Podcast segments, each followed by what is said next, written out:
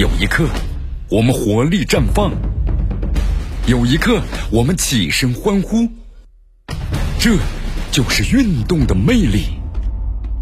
大话体育让你身临赛场，聆听运动带来的精彩。大话体育，这里是大话体育，我是江南剧锁定 FM 九十六点七绵阳广播电视台新闻广播，继续关注我们的节目。好，咱们来说一下咱们中国女足的这个现状啊。昨天的话呢，著名的足球评论员呢刘建宏就谈到了中国女足的现状。他说：“直言啊，中国女足虽然拿到了这次亚洲杯的冠军，但是现状呢没有得到一点的改变。啊，他说中国女足拿到了亚洲杯的冠军呢，给中国的球迷注入了一针的强心剂。大家呢当时看的确实热泪盈眶啊。但这场胜利的话呢，逐渐离我们远去了。但是我们可以看到，中国女足的现状呢没有改变。”啊，大家千万不要认为那复兴之路开启了。啊，刘建宏说：“我认为这只是复兴的可能一个开始，只是一个起点。啊，这个复兴之路的话呢，能不能够延续下去，还非常的难以去诉说的。啊，因为现在咱们中国的女足啊，是依靠着几百个孩子支撑咱们的这个联赛。咱们的国家队呢，目前中国女足在很多方面得到根本的改变。你看苏门在哪儿呢？刘爱玲在哪儿呢？都没有了，对吧？啊，如果咱们没有这些世界顶级的球星。”那么咱们如何要求咱们的球队取得更好的成绩呢？啊，就是我们说像这个中国女足的话呢，首先在这个商业上呢，毕竟不像男足那么受重视啊，有众多的可能这个企业和资本的投向这个男足这个市场，所以你看男足虽然踢得很糟糕，但是他们也不担心，对吧？哎，因为我这个市场啊，我有这么多的这个啊企业和赞助，那么同时呢，你不叫我踢，谁比我踢得更好呢？所以说，你看男足的话呢，我们说成绩踢得很糟糕。啊，但是呢，气还挺盛的，包括呢，在这个记者采访当中，你看采访一名刚刚进入国家队的新球员，啊，就关于海参的看法嘛，对吧？你看当时球迷都在骂嘛，说踢这么糟糕还吃海参，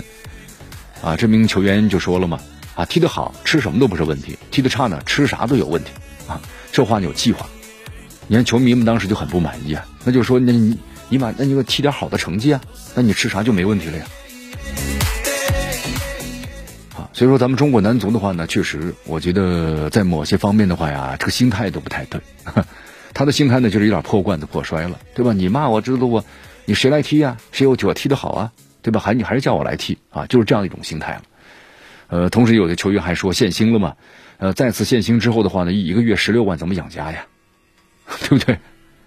别人可能一个月一千六都得养家的，啊，你这十六万还不能够养家，你是怎么样在生活呢？嗯，或者说拿这么高的一个高薪，然后呢踢出这样的一个一个成绩呢？好，所以说咱们中国足协的话呢，你看对现在中国足球啊这个虚假的一个泡沫经济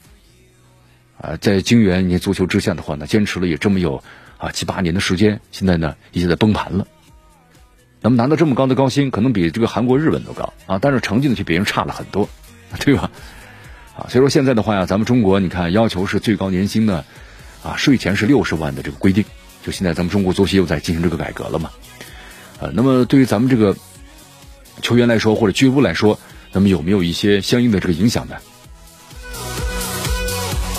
你看这次最新消息啊，就广州队的话呢，目前这个工资标准的话呢，最高就是六十万，一年六十万。那么同时呢，你看。呃，一些评论界人士呢也谈到了这些这个问题，就最高年薪啊六十万的，啊这税前的这规定出来之后啊，就是很久没有问过这个俱乐部事务的许家印，那么亲自呢出面开会啊，要调整人员的分工，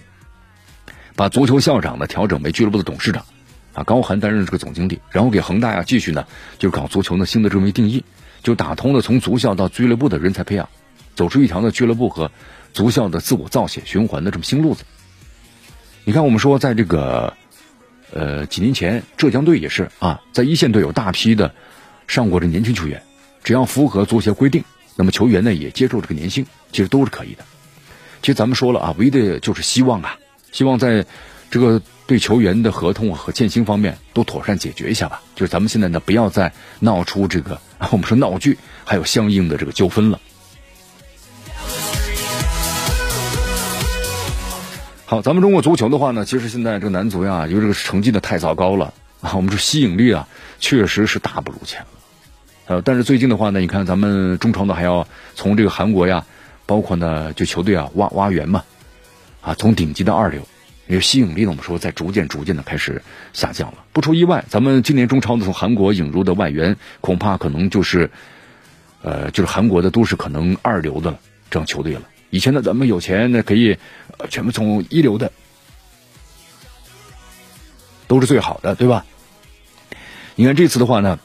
呃，水源三星的金明友加盟的成都荣城，那么深圳队呢是接触呢江源 FC 这个队长啊，就问，我们说金明友的话呢，虽然参加了二零一八年世界杯，但是呢有三年多的时间没有进入韩国国家队了。他，